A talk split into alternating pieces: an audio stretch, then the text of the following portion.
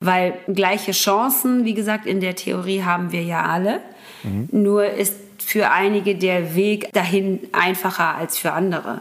Und das ist das, worüber wir nachdenken müssen. Und das ist vielleicht das, wo wir dann auch einfach diese Fehler in der Struktur verorten können, die statt das irgendwie wieder wettzumachen, das im Gegensatz eher noch verstärken. 17 Ziele, der Podcast.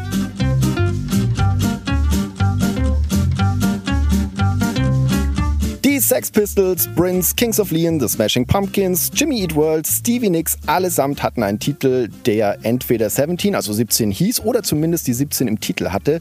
Die 17 rockt also genauso wie die 17 Nachhaltigkeitsziele der Vereinten Nationen. Und mit dieser peinlich grotesken Verlinkung zweier überhaupt nicht miteinander verbundenen Sachverhalte begrüße ich euch zum Podcast über die 17 Nachhaltigkeitsziele. Hier rede ich mit Prominenten, mit Macherinnen und Machern, wie sie zu diesen Zielen stehen und wie sie sie in ihrem Leben umsetzen. Mein Name ist Felix Felix, schön, dass ihr dabei seid.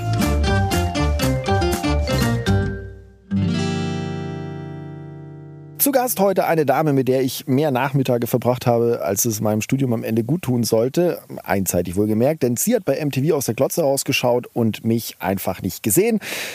Andere hörten sie bei Fritz, der Jugendwelle des RBB. Wiederum andere dürften sie von Red auf Pro7 kennen. Aktuell ist sie Moderatorin beim RBB, macht ein Kulturmagazin. Sie fühlt sich aber auch bei Dreisat oder Arte zu Hause. Und über das Leben philosophiert sie gerne in der SWR-Talkshow Five Souls oder in ihrem Podcast Dratsch und Tacheles. Sie ist also inhaltlich umfangreicher aufgestellt als jeder Bahnhofskiosk. Herzlich willkommen, Hartnett Tesfaye. Geil. Mit einem Bahnhofskiosk bin ich auch noch nie in meinem Leben verglichen worden. Ist aber auch schön. Mache ich gerne. Nehme ich mal mit heute. Äh, nimmst du mit? Ich habe nämlich noch überlegt, äh, ist das, ist das cool oder ist es nicht cool? Ist das sympathisch? Ist das schmeichelhaft? Ich weiß nicht. Aber ich glaube, es passt schon ganz cool. Hannet, wenn wir am Anfang immer hier loslegen bei uns im Podcast, wir reden ja bei den mhm. Nachhaltigkeitszielen ja auch über die Zukunft junger Menschen und der nächsten mhm. Generation. Und deswegen machen wir das am Anfang immer so, dass wir ein paar Bilder von dir nehmen aus deinem Arbeitsalltag und sie einfach jungen Menschen, also Kindern, zeigen und die einfach mal drauf losreden, was sie so von dir denken und halten. Und das hören wir uns jetzt mal an zusammen. Oh Gott, okay. Musik? Nein. Und Sängerin. Oder Museumsausstellerin. Nein. Weil die hier Gold hat. Oder Geschichtenerzählerin. Weil sie da eben nicht so aussieht, als würde die irgendein Lied singen oder so, eben als würde die gerade eine Geschichte erzählen. Ich glaube, dass sie eine witzige und nette ist. Ja, weil die gut gelaunt aussieht und so. Die ist bestimmt mhm. zu Kindern sehr freundlich, oder? Ja, glaube ich. Oder würde Kindern Fragen beantworten.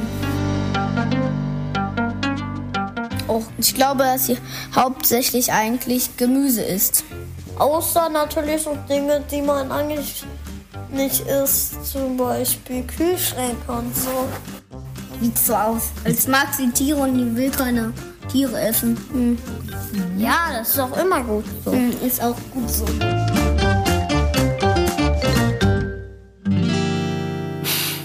Wie viel von dir steckt da drin? Ah, sehr viel. Sie sieht so aus, als ob sie Tiere mögen würde und will deswegen keine Tiere essen. Ja, das stimmt. Ich mag Tiere und es ist immer ein ewiger Kampf mit mir, weil ich nicht zu den Menschen gehöre, die sagen, ich esse Fleisch nicht mehr, weil es mir nicht schmeckt, sondern ich esse Fleisch kaum noch, muss ich der Vollständigkeit halber sagen, kaum noch, weil ich es nicht richtig finde. So. Und weil ich dann immer denke, nee, Nee, nee, da musst du dich mal sortieren. Und in der Zwischenzeit, ich habe mich früher auch immer sehr gegen Fleischersatzprodukte gewehrt und habe gesagt, na, wenn man jetzt schon auf Fleisch verzichtet, dann aber so richtig. Bis ich dann halt festgestellt habe, ich werde wahrscheinlich so schnell nicht an den Punkt kommen, an dem es mir nicht schmeckt. Aber ich weiß eben schon länger, dass ich an dem Punkt bin, an dem es vernünftig einfach wäre, nicht mehr Fleisch zu essen. Und deshalb habe ich jetzt auch einfach angefangen, Fleischersatzprodukte in mein Leben zu lassen und fahre sehr gut damit. Das ist ganz gut. Äh, Finde ich auch. Also äh, tatsächlich war ich am Anfang äh, auch so ein bisschen unterwegs und dachte, ja, was, was soll das? Also warum soll ich das jetzt ersetzen? Aber ohne funktioniert es gar nicht. Und, äh, aber nach wie vor, wie ist es bei dir, wenn du jetzt auf dem Grill so ein Stück Fleisch riechst? Habe ich das richtig verstanden? Das, das riechst du dann schon noch gerne und denkst so, also so ist es nämlich bei mir. Ich mache es nämlich aus purer Vernunft. Also ich finde es nach wie vor geil. Also wenn ich das dann rieche, denke ich so, oh, würde ich jetzt schon gern reinbeißen irgendwie. Aber Ja. okay. Ja, also ich habe auch meinem Partner einen Grill geschenkt zum Geburtstag und zwar so ein sehr pompöses Ding, das er total toll findet. Und das freut mich für ihn. Und er benutzt es jetzt halt auch sehr oft und grillt da drauf und für mich gibt es dann einfach immer ganz viele andere Sachen, auch eben Ersatzprodukte, aber manchmal sage ich schon ganz ehrlich, es riecht schon sehr lecker. Ja, das Es stimmt riecht schon sehr gut. Also ich bin da noch nicht. Ich hoffe, dass ich da irgendwann hinkomme, zu sagen, so, nee, der Geruch macht auch nichts mehr mit mir oder der Gedanke macht auch nichts mehr mit mir. Da bin ich noch nicht. Ich hoffe, dass ich da hinkomme, aber noch ist es schon so ein Moment, weißt du, so, wo man so ganz sehnsüchtig rüber guckt und sich denkt, ja, ja, ja. Aber wenn denn bei uns Fleisch gegessen wird, was tatsächlich hinkommt, ich verbiete das zum Beispiel auch nicht meinen Kindern, Fleisch zu essen, aber die sind entsprechend auch schon so, dass sie sagen, oh nö, eigentlich, weil die halt viel so auf Bauernhöfe fahren und so und da auch sehr früh damit konfrontiert wurden, was das bedeutet, Fleisch zu essen und woher das kommt, dass das eben nicht da im Supermarkt wächst und so. Und da sage ich es mal so, dass wir bei dem einen Kind durchaus schon einen sehr reduzierten Fleischesser haben. Also wirklich, die auch sagt so, nee, sie möchte das eigentlich nicht. So. Okay. Der andere sagt, nee, da bin ich noch nicht. Und so hangeln wir uns dann durch unseren vegetarischen, slash veganen, slash fleischessenden Alltag. Aber das passt auch schon zu unserem heutigen Thema ein bisschen, weil das ist ja Ungleichheit im System der Familie, die ja irgendwie Gleichheit symbolisiert. Also wir reden heute über das Nachhaltigkeitsziel Nummer 10, Gleichheit zwischen den Staaten, zwischen den Menschen. Ist, finde ich, ein wichtiges SDG und klingt erstmal so ziemlich abstrakt, aber wir werden merken, es hat es wirklich in sich. Ich bin gerade, Leute, damit ihr euch nicht wundert, warum hier vielleicht so manchmal so eine Möwe kräht oder vielleicht hier ein bisschen Krach ist, ich bin im, mit meiner Familie gerade im Urlaub. Die hängen gerade alle am Strand rum. Ich bin jetzt einfach so auf dem Parkplatz mit der Hängematte und liege hier quasi auf dem, auf dem Parkplatz in der Hängematte. Ich hoffe, dass jetzt auch nicht so viele Autos vorbeifahren. Jetzt pass auf, wir sind so ein Ding, das sind so irgendwie so drei, vier Ferienhäuschen nebeneinander und heute Morgen komme ich raus und es sind neue Nachbarn da. Und ich schaue mir das Ding an und dann steht da so ein fetter Mercedes Camper, nagelneu. Und da schrauben die gerade hinten die Fahrräder ab. Und dann steht da so ein Mann und brüllt da irgendwie seinen Sohn an. Ah, Sebastian, du musst das jetzt richtig hier spannen und jetzt zieh. Und, und ich dachte mir so, Wahnsinn. Und schau aufs Nummernschild und jetzt rate mal bitte, Hartnett, wo die herkamen. Nein, sag mir nicht, dass die aus Göppingen sind. Hau freilich, aus Göppingen. Sehr- GP. GP, ja, aus- Gangsters Paradise. Ja, Geil. aus Göppingen. Aus Göppingen, Und ich musste direkt so da. lachen und habe mir gedacht, großartig, das passt super, weil Göppingen ist deine Heimatstadt, da bist du groß geworden. Meine Heimatstadt, da bin ich groß geworden. 50, 60.000 Einwohner, Stadt, Städtchen, Kreisstadt immerhin. Und ja, Göppingen, mitten im Land der Staufer. Ja, absolut. Der Hohenstaufen, der Hohenstaufen im Hintergrund und so. Ja, da bin ich groß geworden. Da äh, sind wir nach so einigem Hin und Her durch Süddeutschland gelandet, weil wir sind Anfang der 80er nach Deutschland gekommen. Unser erstes Asylbewerberheim war in Karlsruhe, das zweite in Ludwigsburg und final sind wir dann in Göppingen gelandet, wo ich auch dann, glaube ich, die nächsten 16, 15, 16 Jahre verbracht habe. Ja. Damit teilen wir etwas. Wir haben einen großen Teil unseres Lebens in der baden-württembergischen Provinz verbracht. Ich habe es erfolgreich. bist du her? Äh, Bad Mergentheim heißt das. Das ist so ein bisschen Bad so. Mergentheim. Mhm. Ja, das ist noch kleiner, aber zum Glück gibt es da diesen schwäbischen Dialekt nicht so hart. Das geht dann schon eher so in den fränkischen Einschlag. Ich habe es erfolgreich verdrängt, wäre aber bereit, das heute mit dir gemeinsam aufzuarbeiten. Wie war es für dich? Oh, das Aufwachsen, die Kindheit, die Jugend in der schwäbischen Provinz. Uh, da hast du jetzt was aufgemacht. Ich möchte nicht sagen eigenwillig, in erster Linie eigentlich ganz schön. So.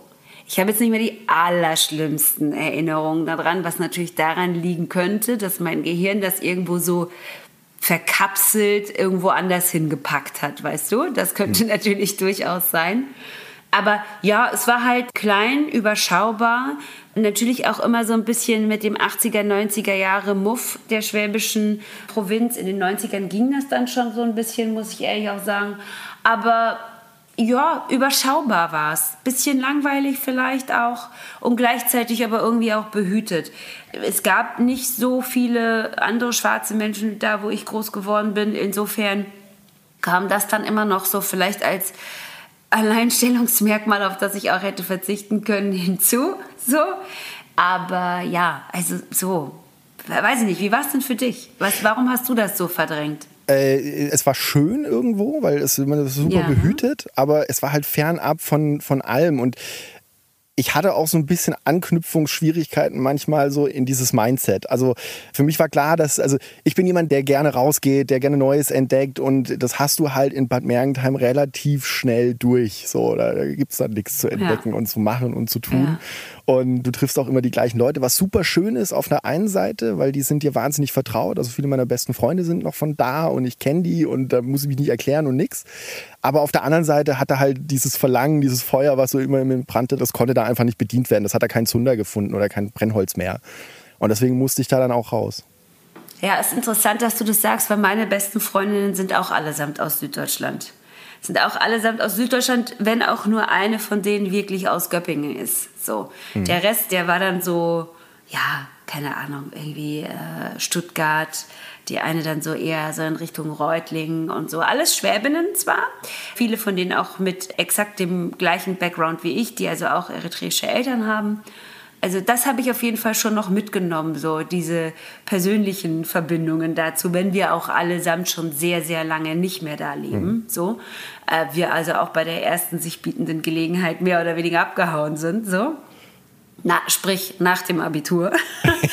ähm, danke, ciao, vielen Dank, tschüss, danke, war schön. So, aber wir haben so ein bisschen aneinander festgehalten und ich glaube, die Tatsache, dass wir beide eben diese Erfahrung in diesem sehr klaren bis restriktiven Weltbild sozusagen erlebt, äh, groß geworden sind.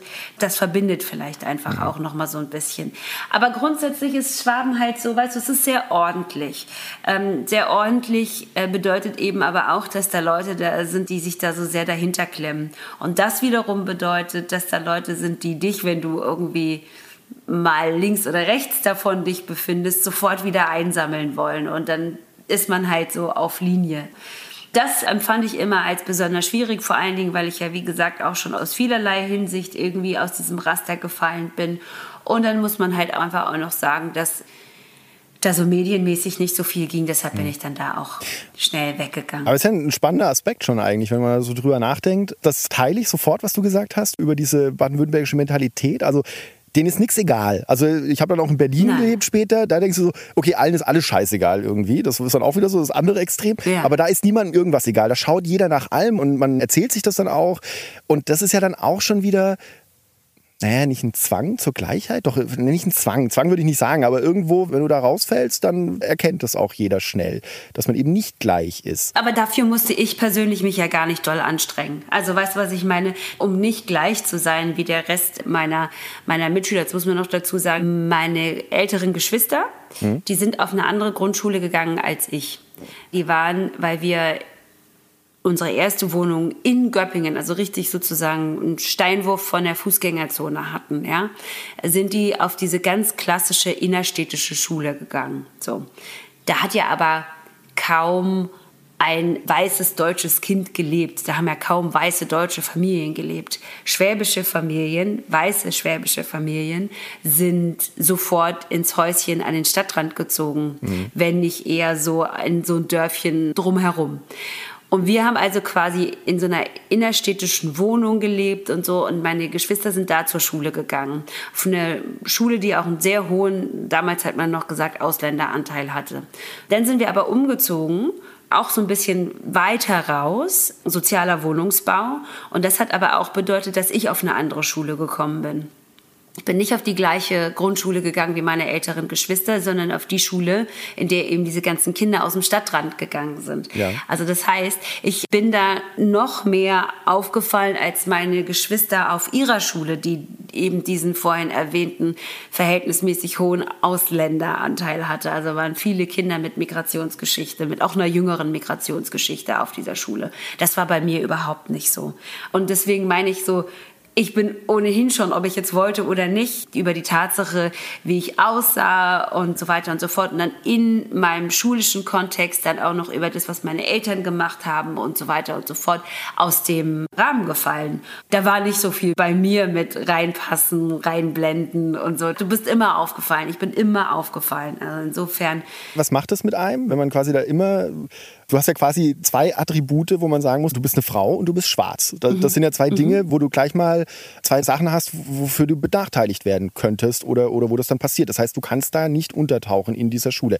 Du warst die einzige Schwarze dann an deiner Schule, habe ich das richtig verstanden? An meinem Gymnasium war ich dann ein paar Jahre lang die einzige, bis dann noch ein Junge dazugekommen ist, der aber zumindest ein deutsches Elternteil hatte, mhm. was ja auch immer noch mal einen Unterschied macht. Also der wurde zwar als rassifizierter Mensch wahrgenommen, hat sich aber selber durch die Tatsache, dass er, ich glaube in seinem Fall was eine weiße deutsche Mutter hatte, hat er sich äh, noch mal anders zugehörig gefühlt als ich. So, also ich hatte halt zwei schwarze Eltern, zwei eritreische Eltern, um es ganz genau zu machen, was ja auch mal eine Rolle spielt, und habe da dann also so nicht, mich nicht unbedingt zugehörig auch gefühlt, so wie er das vielleicht getan hätte. In der Schule unterscheidet sich ja auch vieles über die Namen. Also, mhm. ne, ich heiße Hadnet Tesfai, eritreisch ausgesprochen, also richtig ausgesprochen, Hadnet Tesfai. Und es ging schon damals los damit, dass zum Beispiel meine Lehrer immer nie wussten, ob ich ein Junge oder ein Mädchen bin, wenn mhm. sie meinen Namen auf dem Zettel gelesen haben, so, ja. Und dann war das immer so ein, ah ja, okay, jetzt weiß ich auch, was du bist, so. Ich weiß noch, in der fünften Klasse hatten wir Biologieunterricht bei einem Lehrer, der auch damals schon kurz vor der Pensionierung stand. Und er hat für die Kinder Namensschildchen gebastelt. Und da haben die Jungs weiße und die Mädchen rosane Namensschildchen gebastelt, äh, bekommen. Und ich habe halt ein weißes Namensschild bekommen, weil er einfach davon ausgegangen ist, okay, weiß ich nicht, mache ich diesem Kind jetzt mal ein weißes Namensschild. So, das würde mir heute wahrscheinlich immer noch passieren. Ganz ehrlich, die Telekom denkt bis heute, dass ich ein Mann bin. Völlig unabhängig davon, dass ich da schon 15 Mal angerufen habe und gesagt habe, nein, ist, nein. Aber ist egal. So. Das ist jetzt nichts für diesen schulischen Kontext spezifisches. Und auch die Tatsache, dass ich ein Mädchen bin, oder war und jetzt eine Frau bin, so, äh, spielt erst, finde ich, in der Kombination mit der Tatsache, dass ich schwarz bin, noch mal eine andere Rolle. Ne? Weiße Mädchen gab es da ja zuhauf. Aber es gab halt kein anderes schwarzes Mädchen. Das ist übrigens auf meiner Schule, glaube ich, so geblieben, bis ich in die zehnte Klasse kam oder so. Okay. Dann kam meine kleine Cousine auf die Schule. Und dann haben wir noch drei Jahre zusammen da verbracht und das war's. Andere schwarze Kinder habe ich auf dieser Schule nicht kennengelernt. Also andere schwarze Mädchen. Ja, aber wie, wie war das dann für die kleine Hardnet. Hat dich das traurig gemacht, wenn du dann einen anderen Zettel bekommen hast? War dir das scheißegal? Hast du daraus vielleicht sogar so eine Attitude entwickelt und damit irgendwie gespielt? Oder was war, da Nein. entwickelt man ja verschiedenste Mechanismen. Ja, nee, ich weiß, ich weiß es ja nicht. Also deswegen ja, ja, als Zehnjährige entwickelst du da keinen Mechanismus. Also du entwickelst nee, natürlich schon einen Mechanismus, aber du entwickelst dann keine Attitude. Also das ist aber einfach also eine Sache, die du dann zu dem Zeitpunkt, bist ja schon vier Jahre äh, zur Schule gegangen, wenn auch nur zur Grundschule. Das ist dann so eine Sache, an die man sich dann irgendwie schon gewöhnt hat. So die man dann auch, ich möchte jetzt nicht sagen stillschweigend hinnimmt oder annimmt, aber es ist dann irgendwie nicht so schlimm. Ich glaube, das ist auch so eine Überlebensstrategie. Also es ist ein Mechanismus, ein Schutzmechanismus, das auch schlicht und ergreifend nicht so an sich ranzulassen, obwohl du die ganze Zeit damit konfrontiert bist. Das ist aber auch eine Sache, die ich jetzt erst sehr viel besser nachvollziehen kann, dass dieses ständige Othering, was ja dann da stattfindet, ne? du bist einfach immer anders und ob du dich jetzt so fühlst oder nicht oder was auch immer, was das auf Dauer mit einem macht. Und man spricht ja dann in dem Zusammenhang oft auch von Mikroaggressionen, die in meinem Fall jetzt auch manchmal mikro, manchmal nicht so mikro waren. Aber das jetzt zum Beispiel würde ich als eine Mikroaggression bezeichnen. Das ist jetzt nichts, was der absichtlich gemacht hätte. Er konnte den Namen einfach nur nicht ja. zuordnen und hat mir das dann gebastelt. Hat mir dann halt ein weißes Namensschildchen gebastelt, statt einem rosanen. Das fand ich natürlich doof, aber irgendwie nimmst du das dann zur Kenntnis und musst ja weitermachen, sonst kommst du ja nicht weit. Ne? Also dieses, dieses sich so Strategien überlegen, Dinge vielleicht auch nicht so nah an sich rankommen zu lassen, weil man ja sonst aus, also es, es gab ja keine Lösung für mich. Äh, ich wäre ja da nicht, hätte ja nicht die Schule gewechselt oder sonst irgendwas. Ich war einfach in dieser Situation und musste daraus das Beste machen. Daraus ergeben sich ja dann heutzutage manchmal so wirklich wilde Konstellationen, wenn dann schwarze Menschen plötzlich bei der AfD sind oder so, wo mhm. du dann auch so denkst, Also das macht nicht so viel Sinn, so von hier aus betrachtet, aber in der Situation dieser einzelnen Person vielleicht irgendwie doch, keine Ahnung. Oder warum manche Menschen, manche ähm, andere rassifizierten Menschen in so für sie eigentlich toxischen Situationen bleiben. Ich finde, gerade in so einem kleinstädtischen Kontext haben sie ja oft gar keine andere Wahl. Also die einzige Möglichkeit sonst wäre ja wegziehen und die hast du ja nicht als Kind oder als Teenager. Also du meinst, also wir hatten das neulich in der Recherche, da hat nämlich dann auch ein schwarzer Mann sich da über die NPD und wie toll das ist, dass man mit denen jetzt, da, also das war irgendwo im tiefsten äh, Sachsen, und wie toll das ist, dass man sich jetzt mit denen austauschen kann. Da entsteht gerade ein Dialog bei diesen Anti-Corona-Demos. Der betreibt dort irgendwie ein Lokal und da saßen wir auch dann da, als wir den O-Ton und dachten so, okay, what, das ist ja irgendwie super schräg. Ja, aber der überlegt ja halt mal, was es sonst in der Konsequenz für ihn bedeuten könnte. Mhm. Nicht unbedingt muss, aber könnte. Und da tritt bei mir auch im fortschreitenden Alter so eine Art Sanftheit ein mit solchen Menschen. Früher habe ich mich da wirklich fürchterlich über die geärgert, ganz doll. Und gesagt, ja, das hilft aber keinem. Dann denke ich immer, ja, es hilft dem großen Ganzen vielleicht nicht unbedingt, aber dieser einzelnen Person, diesem einzelnen Individuum, das in dieser Situation steckt, die eben sehr komplex und vielschichtig ist, hilft es vielleicht. Mhm. Ja, also Temporär auch nur, weil natürlich wir können uns jetzt wirklich darüber unterhalten, wie sinnführend so ein Gespräch mit der NPD sein kann, als schwarzer Mensch oder als überhaupt irgendein Mensch sozusagen. Aber ja, also ich erlaube mir darüber kein Urteil mehr. Mhm. Krass, habe ich noch nicht drüber nachgedacht, weil genau meine erste Reaktion war auch, what the fuck? Aber natürlich, klar, wenn man das Verständnis mal aufbaut, du lebst da, du bist da in diesem Kosmos unterwegs, ist eine krasse Kiste. Ich war ja tatsächlich, ich komme noch mal kurz auf Göppingen. Also ich, ganz kurz nochmal ja? zurück dazu, ne? Das hat natürlich alles seine Grenzen. Das hat alles seine Grenzen, das möchte ich noch dazu sagen. Also es, das sind jetzt natürlich Extrembeispiele, ja. die jetzt nicht exemplarisch sind, ja. Aber ich meine, auf den Alltag runtergebrochen bewegen sich rassifizierte Menschen manchmal in Kreisen, die für sie toxisch sind.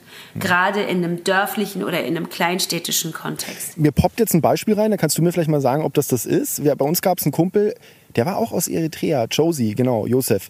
Und der hat dann immer, wenn so diese Sternsinger-Aktion war, also das ist ja katholisch geprägte Gegend und so, der musste immer, ich weiß nicht mehr, Melchior war der Schwarze, glaube ich, bei den drei Sternsingern, ich weiß es gar nicht. Aber der musste den, also das war dann ganz klar, da haben die immer gesagt, ja, das macht der, das macht der Josef so. Wo ich mir denke, ja, nee, aber das ist jetzt mein Beispiel, das mir gerade einfällt, der wurde da immer einfach, Josie, wenn du das hörst, also ich meine, das war nicht meine Entscheidung oder so, aber es ist krass, das ist doch genau das, was du eigentlich meinst. Also ich glaube auch nicht, dass der mal dann gesagt hätte, äh, Leute, nee, ist nicht oder weiß ich jetzt gar nicht, müsste ich mal fragen. Siehst du, also das ist halt die Frage, wie soll er darauf reagieren und wie viel Verantwortung ist es denn auch so einem jungen Menschen, dem man dann da aufdrückt, die Schwierigkeit oder die Problematik in dieser Situation zu erkennen und dann auch zu sagen, oh nö, möchte ich nicht, vielleicht möchte ich gar kein Sternsänger sein. Also wenn er einer sein wollte, und für sich mit dieser Situation okay war. Darüber können wir jetzt nur mutmaßen, weil er ja nicht hier ist. Aber ganz grundsätzlich, ja, wie, wie hätte er denn rauskommen sollen? Also wie hätte er diese Situation elegant für sich lösen können, ohne zu hören zu bekommen, jetzt stell dich doch nicht so an, jetzt sei doch nicht so. Also wir wollten dir ja da irgendwie auch nur helfen und das ist doch total okay. Ich finde jetzt dieses Beispiel auch ein bisschen schwierig, weil was wäre die Variante? Die andere Variante ist, dass dann irgendjemand Blackfacing-mäßig ja, sich schwarz scheiße, anmalt. Ja. Ist auch scheiße so, ne? Also es ist keine einfache Lösung. Und wie man das dann für sich löst, weiß ich nicht. Aber das sind solche Situationen, die ich meine, in die man in so einem dörflichen Kontext oder in einem kleinstädtischen Kontext schnell gerät und aus denen man nicht immer gut einfach rauskommt und für die man ehrlich gesagt auch nicht immer den Nerv hat, sie zu reflektieren und darüber nachzudenken. Das passiert ehrlich gesagt nur, wenn wir es auf so einer gesamtgesellschaftlichen Ebene schaffen, bis das dann sozusagen auch in den ländlicheren Gebieten ankommt, dass es vielleicht nicht okay ist, da so drüber hinwegzukommen. Das ist aber eine äh, größere Aufgabe als die der einzelnen Person, die in ihrem vielleicht einfach sehr weiß geprägten Leben, weil sie die einzige schwarze Familie in der Gegend ist oder was auch immer, sehr, sehr schwer und ehrlich gesagt auch unfair ist, denen das aufzubürden, auch wenn sie mit den Konsequenzen daraus jeden Tag leben müssen. Mhm. Ich war ja tatsächlich mal in Göppingen. Ich habe nach dem Abitur, wusste ich noch nicht so richtig, wohin mit mir. Und da habe ich damals, äh, wie man im Schwabeland sagt, beim Porsche, nicht bei der Firma Porsche, beim Porsche habe ich ein Praktikum gemacht. Und da hat mich einer mitgeschleppt auf so eine Art, wie so ein Oktoberfest. Äh, in, in, die Maintage. In, wie heißen die? Die Maintage. Maintage, genau. Warst du da auch? Also, weil das war so, Klar. also das ist ja so eine, okay, weil das ist zum Beispiel eine Welt, also ich war einmal im Leben auf dem Oktoberfest, das ist eine Welt, die packe ich nicht. Wie, Ja, wie war- Moment, wo warst du? Ich war auf dem Fest. Ich war nie in dem Bierzelt. Nee, nee, der hat mich mitgeschleppt in so ein Bierzelt. Also so, das war Ja, so, das das, war wie, nicht. das war so wie Oktoberfest eigentlich. Und ich, äh, das ist halt schon ewig her, aber ich meine, da war auch ein Umzug oder so irgendwas. Äh, Genau. Es gibt, also die Maientage sind so eine feste Institution in Göppingen, bei denen sich im Grunde genommen alle Schulen in der Stadt beteiligen, alle Grundschulen und dann wird man kostümiert und es gibt dann so die Jahrgänge bestimmte Kostüme und jede Schule muss da mitmachen. Und wenn du älter bist, dann irgendwann nicht mehr, aber in der Grundschule auf jeden Fall. Und dann kannst du vor allen Dingen, wenn du älter bist, glaube ich auch, weiß ich gar nicht, ob ich mir das jetzt einbilde oder ob das wirklich so war, aber dass man dann die Wagen auch selber gestalten konnte. So, da konnte man sich dann selber was überlegen. Aber für die Kinder gab es jahrgangsmäßig festgelegte Kostüme. Und natürlich haben wir da mitgemacht. Also, again, das, da gab es gar keine Option. Es gab keine andere Option. Aber da war man dann auch jetzt nichts Problematisches. Da war man vielleicht mal Marienkäfer oder so, weißt du? Ähm, also kein, kein so, so, so, so, ein- so ein Trachtenfest oder sowas war das nicht jetzt irgendwie. Nee, nein, nein, nein, nein. Oh Gott. Wobei Nee. Tracht finde ich ja so im Zusammenhang mit, äh, weil das ist ja auch so, wenn du das mal so Oktoberfest, alle Leute rennen in Tracht rum. Das ist ja auch vielleicht sowas, wenn wir jetzt über Gleichheit reden, vielleicht hat der Mensch da doch so ein Verlangen nach, ist es dann Uniformität? Äh, also äh, irgendwie Weiß gleiches. Auftreten? Also diese- wie stehst du zu Ja, also sowas? diese- Weil ich zum Beispiel ja, auch gesehen weiß, habe, du hast du meinst. eritreischer Tracht, habe ich bei Instagram. Also ich vermute mal, dass es eritreische Geheiratet, ja. geheiratet. Ähm, wie stehst du zu dem Thema?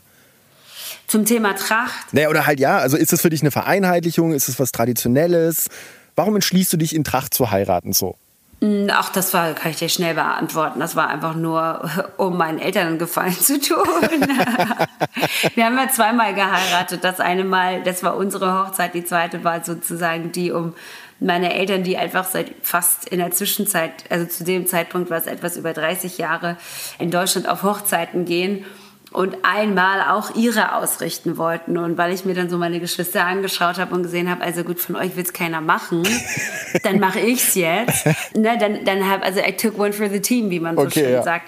Und dann haben wir das gemacht und es war total schön. Also weil es halt auch was Traditionelles ist. Und ich finde auch, dass es nochmal was anderes ist, wenn man als Teil einer marginalisierten Gruppe versucht, wirklich mit Händen und Füßen und Hauen und Stechen irgendwie, Hauen und Stechen nicht, aber Händen und Füßen an seinen Traditionen auch irgendwie festzuhalten.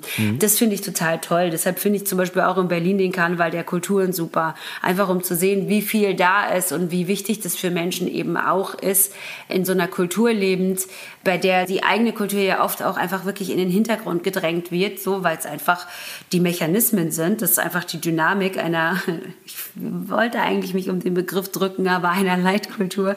So, weißt du, so die deutsche, die weiße deutsche Kultur ist einfach Leitkultur. Und jeder, der irgendwie der Meinung ist, er müsste das jetzt nochmal betonen, der war noch nie Teil einer marginalisierten Gruppe, so, weißt du. Das ist eh überall um uns herum. Wir kommen da gar nicht drum rum und deshalb finde ich das schon schön, wenn Menschen sich da Mühe geben, irgendwie ihre Traditionen auch weiter ja, aufrechtzuerhalten. Und deshalb fand ich das am Ende des Tages rückblickend doch sehr schön. Aber nur in dieser Richtung, also so, weißt du? Ja. Da sprichst du aber einen interessanten Aspekt an, weil das ist ja was, was ich auch immer beobachte bei Gleichheit. Ja? Also du heiratest in eritreischer Tracht, dann kommt halt irgend so Bayer daher mit seiner Lederhose, ja, das ist auch Teil meiner Kultur. Und das ist sofort emotional aufgeladen. Also diese Diskussion, wenn wir darüber reden, was ist gleich, was können wir gleichsetzen, wo muss man jetzt sagen, also wenn du als marginalisierte Gruppe das dann quasi pflegst und hegst und dann beim Oktoberfest das quasi kommerzialisiert, vollfett ausgetragen wird, dann ist das nicht vergleichbar. Das ist nicht gleich. Aber sofort ist es emotional. Ja, da spielen ja auch Machtdynamiken eine Rolle. Ne? Also auch bei dieser Gleichmacher, also es klingt auch so fies, wenn ich jetzt sage, diese, bei dieser Gleichmacherei. Aber wirklich beim Gleichmachen, beim Egalisieren wollen auch irgendwie, spielen ja Machtdynamiken eine Rolle. Und da bin ich natürlich, wie gesagt, als Teil einer marginalisierten Gruppe nicht auf der Seite, bei der die Macht zusammenkommt. So. Und das ist vielleicht einfach nochmal der Unterschied oder der auch einfach eine Rolle spielt, wenn wir über Gleichheit sprechen oder übers, über, über Gleichstellung sprechen vielmehr. Ne? Weil gleiche Chancen haben wir in der Theorie ja alle so. Ja, jeder kann natürlich immer sagen, naja, also wenn du halt den Abiturschnitt hast oder so, dann kannst du gleich anfangen, das und das zu studieren. Oder wenn du irgendwie in der Grundschule den und den Notendurchschnitt hast, dann könntest du doch ohne Diskussion gleich aufs Gymnasium gehen. in der Theorie so. Ja, aber da kommen dann halt so Sachen wie Machtdynamiken irgendwie ins Spiel und Benachteiligung ins Spiel, strukturelle Benachteiligung kommt da ins Spiel. Und da denke ich nämlich schon, dass man darüber auch sprechen muss. Um jetzt aber noch mal ganz kurz bei dem Beispiel von Tracht zu bleiben. Ja. Ja. Als wir darum gebeten haben, in Tracht zu kommen, ist zum Beispiel ein Teil meiner fränkischen Familie, weil die keine eritreische Tracht hatten, sind die eben in fränkischer Tracht gekommen. Allmächt. Was ich in dem Kontext aber total cool fand Ja. irgendwie. So, ne? Okay, das heißt aber, um das so mal so klar zu ziehen, also in der Theorie sagst du, sind wir alle gleich, aber man sagt ja dann auch immer so schön, manche sind gleicher als andere. Äh, was, was bedeutet das denn jetzt? Würdest du sagen, wir sind alle gleich? Was ist deine Haltung dazu? Sind wir alle gleich oder sind wir nicht alle gleich? Oh, wow, ganz unabhängig davon, dass wir uns mit dieser Diskussion ja sofort im Terrain der Identitären bewegen. Ne? so ein bisschen Uh, ja. slippery slope, ja, na klar. Ähm, und das ist ja so der, Jetzt wollen wir die Frage das ist ja so der um- Grundgedanke. Ne? Nee, pass So, auf, ich formuliere es nochmal um, weil du du hast recht, Ja. das, ist, das, das geht gar nicht. Äh, Also andersrum, ist so Ungleichheit für dich eine fixe Sache? Weil es gibt ja so Leute, die sagen, ja, das gehört halt einfach dazu, das war schon immer so, seit wir Menschen sind, Ungleichheit ist was, was es schon immer gab. Oder sagst du, das ist halt einfach ein fucking Fehler im System und das halt schon irgendwie seit Menschen existieren? Beides ist richtig. Also beides stimmt, was du gerade gesagt hast. Natürlich gibt es Ungleichheit unter Menschen schon immer, was man durchaus als auf der einen Seite vielleicht irgendwie ganz normal empfinden kann und gleichzeitig aber natürlich auch durchaus als Fehler im System empfinden kann. Ich finde, die Fragestellung, wie wir sie eigentlich vielleicht formulieren müssten, ist, was lässt sich daraus an Aufgaben für Gleichstellung formulieren. So, ne? Also was sind die Aufgaben, die sich daraus ergeben? Zu sagen, wie machen wir das? Weil wie gesagt, Chancengleichheit, das ist ja so ein Ding, von dem wir jetzt auch zum Beispiel schon weggegangen sind, weil gleiche Chancen, wie gesagt, in der Theorie haben wir ja alle. Nur ist für einige der Weg dahin einfacher als für andere. Und das ist das, worüber wir nachdenken müssen. Und das ist vielleicht das, wo wir dann auch einfach diese Fehler in der Struktur verorten können, die statt das irgendwie wieder wettzumachen, das im Gegensatz eher noch verstärken, wenn du weißt, was ich, wenn du verstehst, was ja, ich meine. Ja, äh, ich finde, es ist eine wahnsinnig spannende Frage. Kennst du John Rawls? Ich hatte mal eine Phase in meinem Leben, da dachte ich, ich muss mich mit philosophischen äh, Grundthesen irgendwie auseinandersetzen. Ich glaube, der war Harvard-Professor und der hat so ein schon ewig altes Buch, steht bei mir drin, habe ich nie an einem Stück durchlesen können, weil viel zu komplex für mein Spatzenhirn. Das heißt, die Theorie der Gerechtigkeit. Und da drin ist aber so ein spannendes Gedankenexperiment. Und zwar hat er gesagt, okay, Leute, alle Güter der Welt sollen einfach nochmal neu verteilt werden. Häuser, Autos, name it, alles, was wir geil finden, wird nochmal komplett neu verteilt. Und das Coole an dieser Nummer ist, auch die Macht und so weiter, die Machtverhältnisse. Und das Coole an der Nummer ist, du, lieber Hartnett, bist quasi wie Neo in der Matrix. Du bist die Auserwählte, die das machen darf. So, wie würdest du das verteilen? Das ist so der küchenpsychologische Ansatz für die ZuhörerInnen, um dich dann ein bisschen einzuschätzen, wie du so drauf bist. Wie würdest du es angehen? Da gibt es auch Oh, kein richtig wow. oder falsch. Äh, Ich mach gleich weiter, was Nö. er dann für.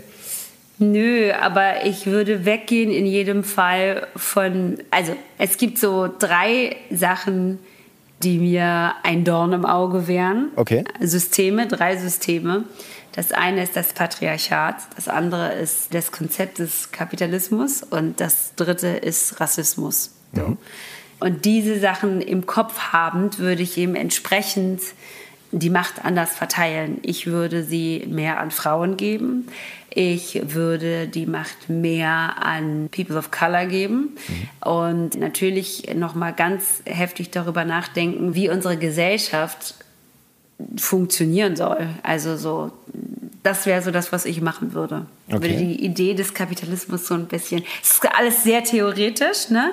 aber so würde ich. Ja, Ähm, das- das- wir sind jetzt auch gerade in, in, einem Hardcore-theoretischen Gedankenexperiment, was der Typ da Ja, abgefahren Mann. hat. Deswegen sage ich ja, ich habe das nie gepackt, das zu lesen. Sieht gut aus im Bücherregal, aber äh, ich immer mal wieder reingeschaut und dann wieder ausgestiegen. Aber und jetzt pass auf, jetzt kommt's, weil alles, was du jetzt genannt hast, würde ich sofort auch unterschreiben.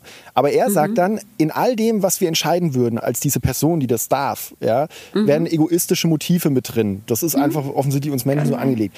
Und er macht dann das Experiment, wie wäre es, wenn wir so ein, ich glaube, er hat das Schleier des Vergessens heißt es dann, uns überlegen könnten, dass du keine Ahnung mehr hast, wie eine Gesellschaft funktioniert, nur noch so mathematische, sprachliche Grundkenntnisse äh, und selber auch nicht wüsstest, welche Rolle du in dieser Gesellschaft einnimmst, für die du quasi die Regeln festlegt legst.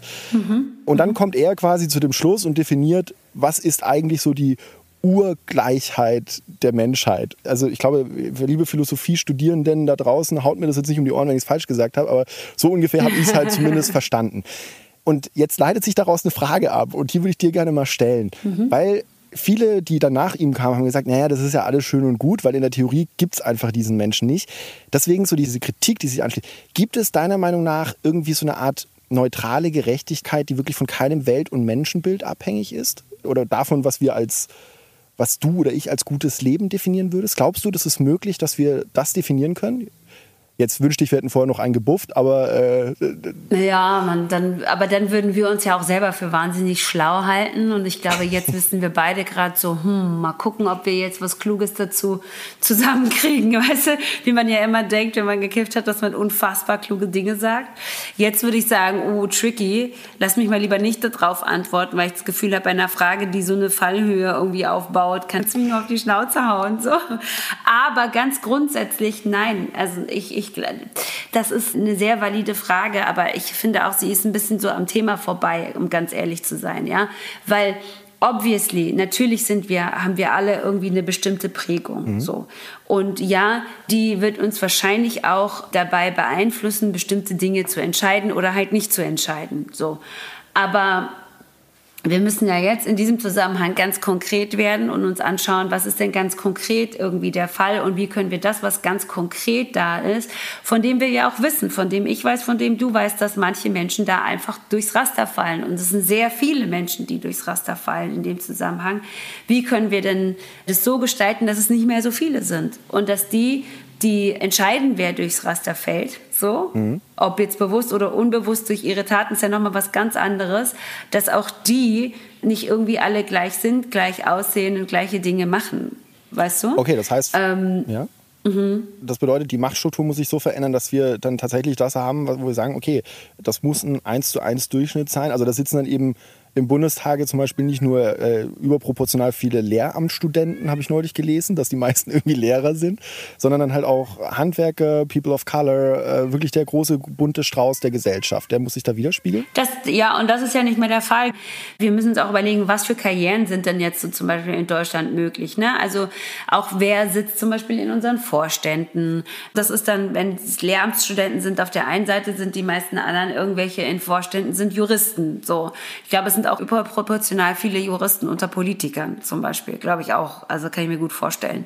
Aber äh, solche Dinge, solche Dinge müssten wir dann einfach nochmal angehen und dann schauen, wie kriegen wir diese Menschen alle zusammen wie geben wir den Dingen, die diese Menschen machen, auch irgendwie eine gewisse Wertigkeit nochmal zurück? Und wie kriegen wir die dann, ja, an diesen großen Tisch versammelt? Das ist das, worüber wir nachdenken müssen. Jetzt nicht, ob ich jetzt entscheiden würde, ob ich jetzt zugunsten anderer schwarzen Frauen entscheiden würde, so, weißt du, das ist Würdest du sagen, also als Moderatorin triffst du ja auch viele Leute, die in solchen Kreisen unterwegs sind. Würdest du sagen, die sind offen für sowas? Mm, kommt drauf an, wen du fragst. Also tricky.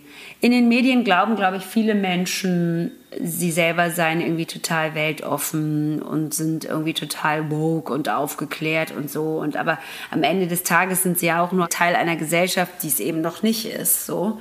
Auch ich bin das übrigens noch nicht also ich bin auch nicht super woke wahrscheinlich.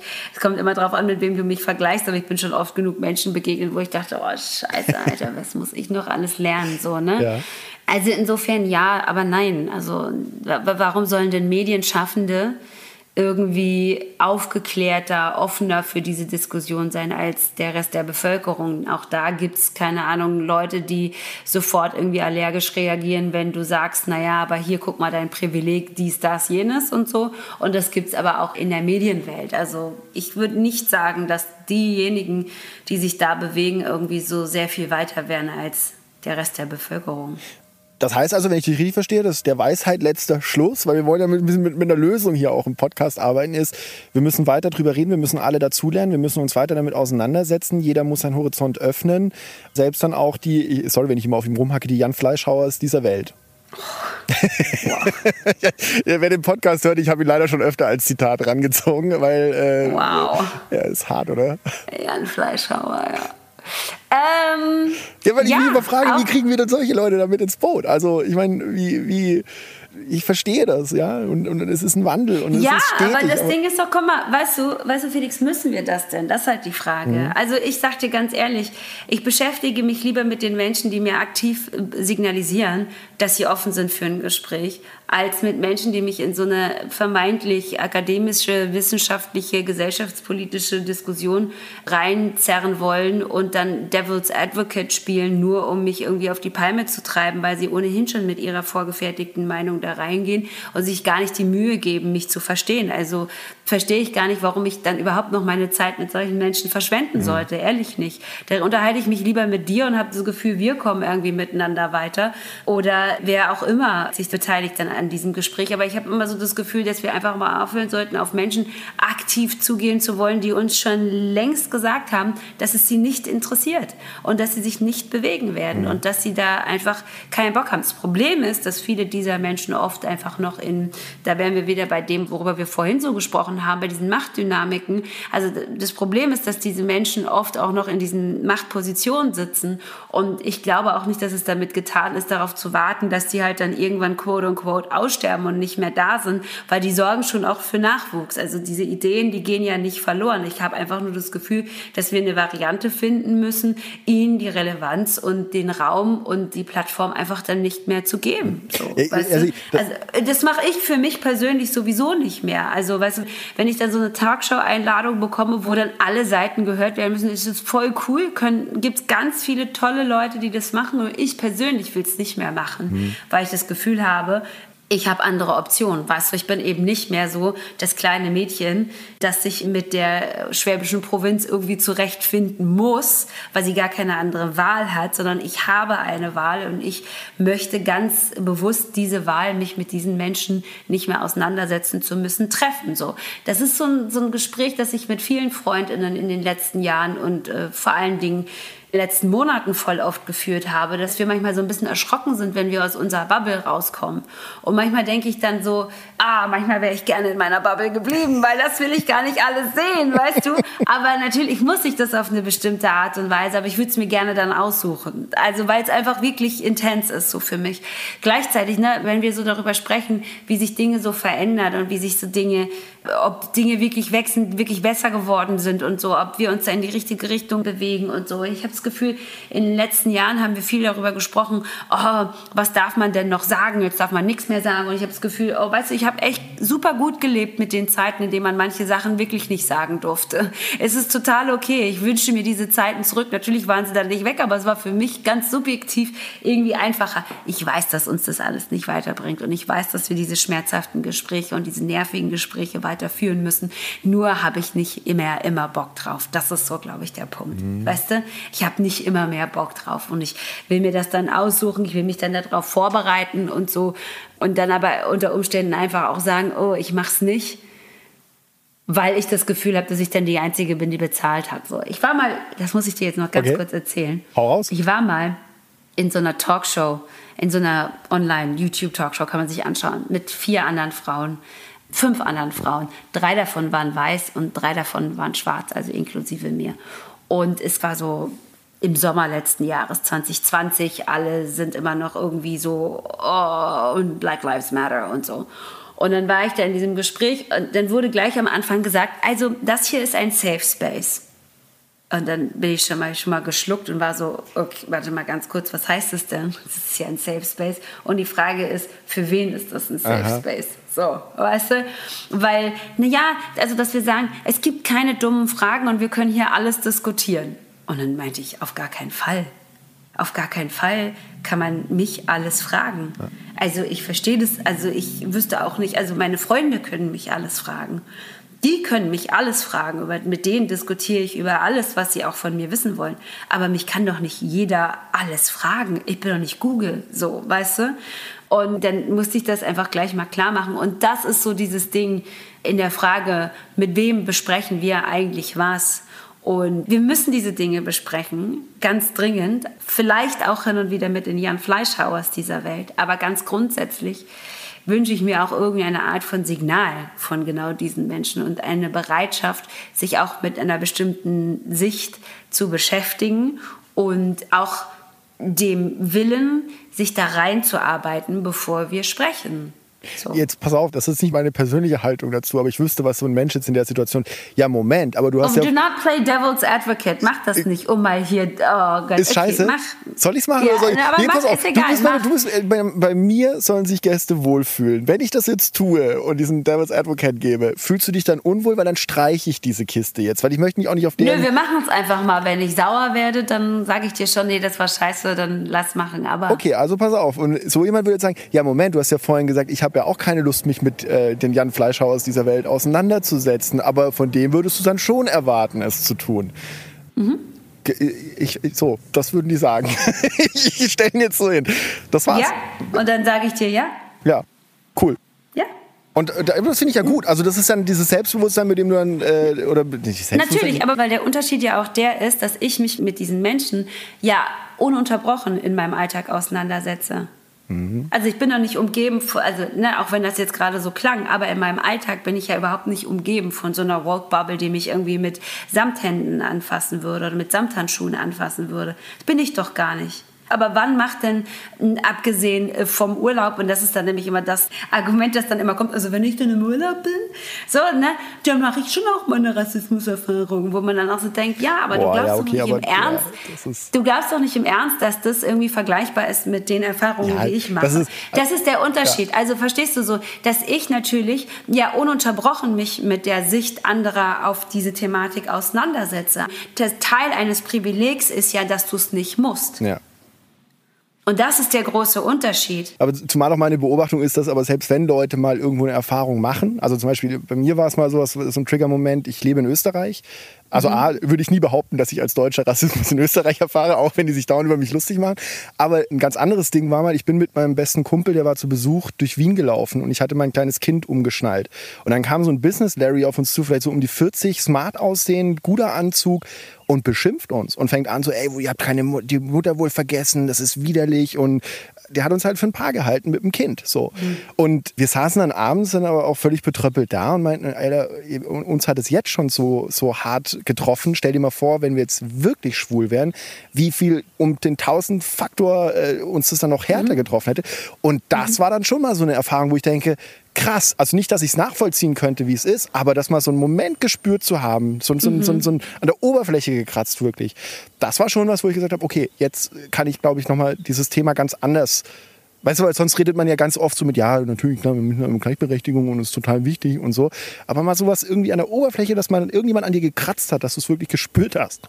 Ja, und trotzdem sind ja aber viele Menschen nicht dazu in der Lage, diese Transferleistung zu machen. Mhm. Ne? Nicht alle Menschen, die irgendwie marginalisierten Gruppen angehören, sind ja entsprechend offen für das Leid einer anderen marginalisierten Gruppe. Also so, das ist ja diese Transferleistung gelingt nicht immer.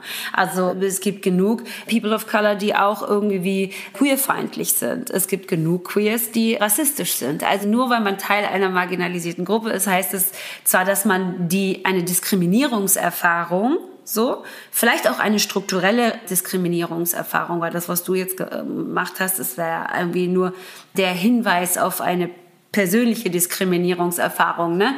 Aber äh, da geht's ja noch drüber hinaus. Aber nur weil man das mal gemacht hat, heißt es das nicht, dass man grundsätzlich die Struktur einer bestimmten Diskriminierungserfahrung versteht.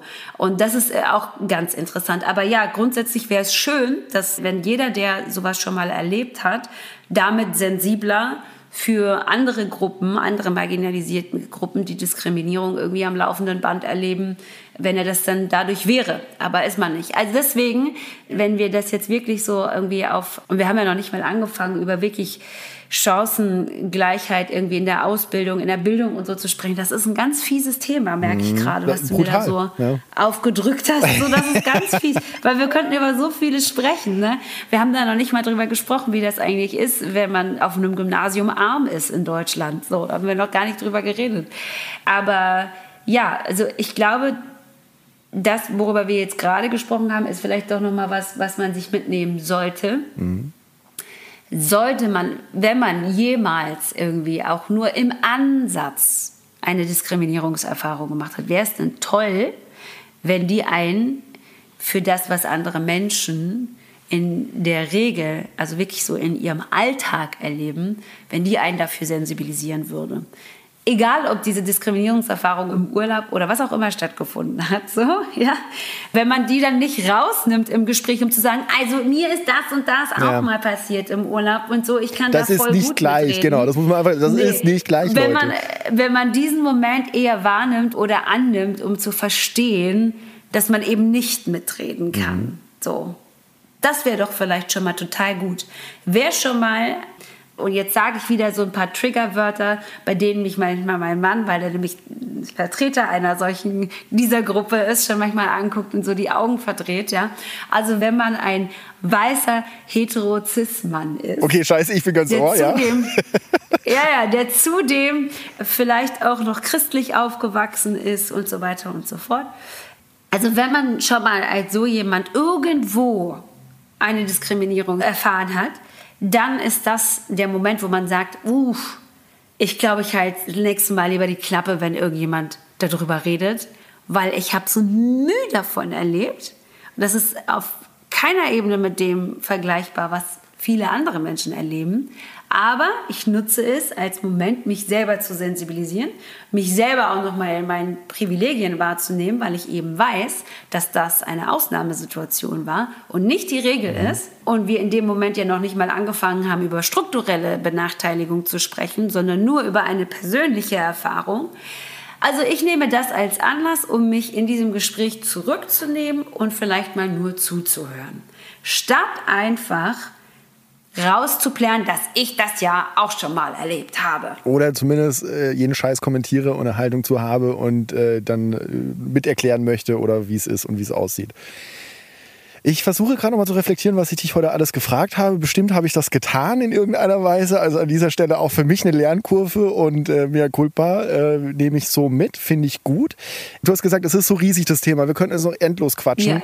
Ein Punkt würde ich gerne noch, weil, weil die systematische Ungleichheit ich habe neulich bei Hotel Matze ein schönes Interview mit Ferdinand von Schirach gehört, der dieses Buch geschrieben hat, Jeder Mensch. Da haben sie also diese Grundrechtecharta der EU versucht zu erweitern. Ich habe es jetzt gelesen. Ich weiß nicht, ob 32 Seiten da genug sind, um das zu tun. Aber der hat in diesem mhm. Interview was Schönes gesagt. Und er hat gemeint, egal welche mhm. Erklärung wir nehmen, die Unabhängigkeitserklärung der USA oder dann auch nach der französischen Revolutions, die Menschenrechtserklärung und so weiter, das waren immer Utopien, hat er gesagt. Also da hat man immer, mhm. natürlich, da, da steht da drin, alle Menschen sind gleich und frei an Rechten. Jeder das Streben nach Glück. Das war natürlich nicht so. No way war das damals mhm. so. Aber es war eine mhm. Utopie, die man aufgeschrieben hat. Wie möchte man leben? Und er kritisiert, mhm. dass ja im Umkehrschluss wir immer nur aufschreiben, wie etwas gerade ist. Also die Verfassung der EU ist etwa so, okay, der Stand damals, als die EU halt gegründet wurde, wie es damals war. Brauchen wir deiner Meinung nach wieder mehr so Utopie? Müssten wir viel mehr wieder uns vor Augen führen, wie wollen wir das denn eigentlich haben? So zum Abschluss. Ist das ein Mittel, um Systematik aufzubrechen? So. Äh, voll, natürlich. Aber ich glaube, das ist ganz, ganz dringend. Also, dass wir einfach wirklich uns das schlicht und ergreifend auch vorstellen können, wie eine gerechtere Welt, in der wir alle irgendwie die gleicheren Chancen haben, gleichen, gleicheren Chancen haben, wie die aussehen soll. So, natürlich müssen wir uns das einfach einmal vorstellen, um es dann, wie man im Englischen so schön sagt, to speak it into existence aber ich glaube, das ist vielleicht noch nicht mal das Problem. Das Problem ist eher, dass wir dann auch, und das ist halt so, glaube ich, das Entscheidende, dann bereit sein müssen, den Preis dafür zu zahlen. Und zwar jeder Einzelne von uns. Dann in dem Zusammenhang einfach seine Lebensweise überdenken muss, seine, ich will das Wort auch nicht überstrapazieren, aber ich finde halt so im Zusammenhang mit Gleichheit und Gleichstellung sind halt einfach Privilegien so ein Buzzword, um das man nicht hinwegkommt, wo jeder seine Privilegien hinterfragen muss. Auch ich als jemand, der in Deutschland lebt und einen deutschen Pass hat und sich in der Zwischenzeit auch als sehr deutsch empfindet, so, ja, muss sich darüber Gedanken machen, wie lebe ich eigentlich? Und wie müsste ich leben, damit mehr Menschen so leben könnten wie ich dann? Und das ist der Schritt, den wir dann oft nicht mehr bereit sind zu gehen. Die Vorstellung, die haben wir doch alle. Also weißt du, so jeder, keiner, den du fragst, würde jetzt sagen, also nee, ich will nicht, ich, also ich will, möchte das nicht in einer Welt leben, in der es uns allen gut geht und so. Das würde ja keiner so formulieren. Aber es würden halt die allerwenigsten und wie gesagt, da packe ich mich selber an meiner eigenen Nase, die entscheidenden Schritte gehen, um das wirklich zu erreichen. Wirklich zu erreichen. Und das ist aber das, woran wir, glaube ich, dann alle, einige mehr, andere weniger, arbeiten müssen. Weißt du? Das hergeben und dann damit fein sein, weil das Ergebnis besser für uns alle ist on the long run, wenn wir was abgeben, hergeben. Und das ist die perfekte Überleitung zu unseren To-Dos. Dinge, die ihr auch zu Hause machen könnt, wo ihr aktiv werden könnt, wo ihr loslegen könnt und sagen könnt, hey, das hat mich jetzt echt inspiriert, was Hartnett gesagt hat. Hartnett, hast du eine Idee? Was könnten Hörerinnen und Hörer denn wirklich schon tun, aktiv tun, um beim Thema Ungleichheit anzupacken? Also, es ist ja ein sehr weites Feld. Und die Frage ist, in welchem Bereich möchte ich da mit anpacken? Geht es mir darum, also das ist zum Beispiel eine Sache, die mich jetzt sehr umtreibt, Schule weil ich bald ein schulpflichtiges Kind habe und äh, mich mit einer Freundin unterhalten habe, die auch zu mir gesagt hat, naja, dir ist schon klar, dass du in den Elternbeirat gehst, ne? Und ich so, bist du wahnsinnig, ich habe überhaupt gar keine Zeit für einen Elternbeirat. Also ich wüsste gar nicht, wann ich das machen soll. Und jetzt mich angeguckt und gesagt, aber du hast ein schwarzes Kind und du gehst in den Elternbeirat. Weil das Letzte, was deine Schule gebrauchen kann, ist, dass eine bestimmte Perspektive nicht gehört wird in diesem Elternbeirat. Und das ist oft die Perspektive von Menschen, die eher arm sind. Nicht, dass ich jetzt arm wäre, aber ne, also einkommensschwache Familien werden in dem Zusammenhang oft übersehen. Und ich habe so einer Familie angehört. Also das heißt, ich kenne diese Probleme sehr, sehr gut. People of Color werden da oft nicht gehört. Und deshalb würde ich allen People of Color, allen Menschen, die in eher einkommensschwachen Strukturen leben, immer raten, geht in diese Gremien hinein traut euch das zu, in diese, es sind ja keine Jobs, aber in diese Ämter zu gehen. Weil das ist so the very basic level, wo es dann halt einfach auch schon losgeht. Ich werde mich auf jeden Fall dann im Sommer dafür aufstellen lassen.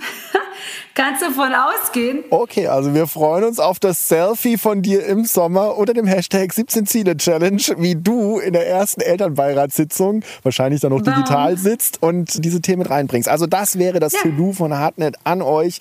Bringt euch ein. Wenn ihr irgendwie da schon die Möglichkeit habt oder euch vielleicht schon irgendwo einbringt, dann postet es auch mal at 17ziele.de oder unter dem Hashtag 17 Ziele Challenge. Das würde uns freuen, wenn wir da ein bisschen teilhaben dran könnten.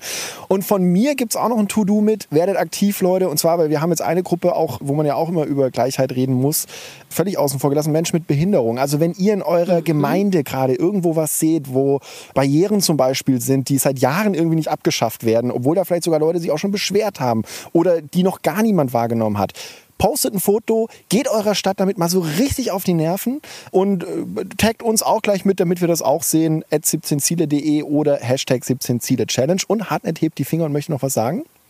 Genau, wenn ihr euch aber in dem Zusammenhang äh, stark machen wollt und selbst kein Mensch mit Behinderung seid, dann äh, guckt doch mal, ob es nicht schon vielleicht irgendwelche Gruppen gibt, die das machen und unterstützt die. Ja. Unterstützt dann diejenigen, die diese Arbeit schon leisten.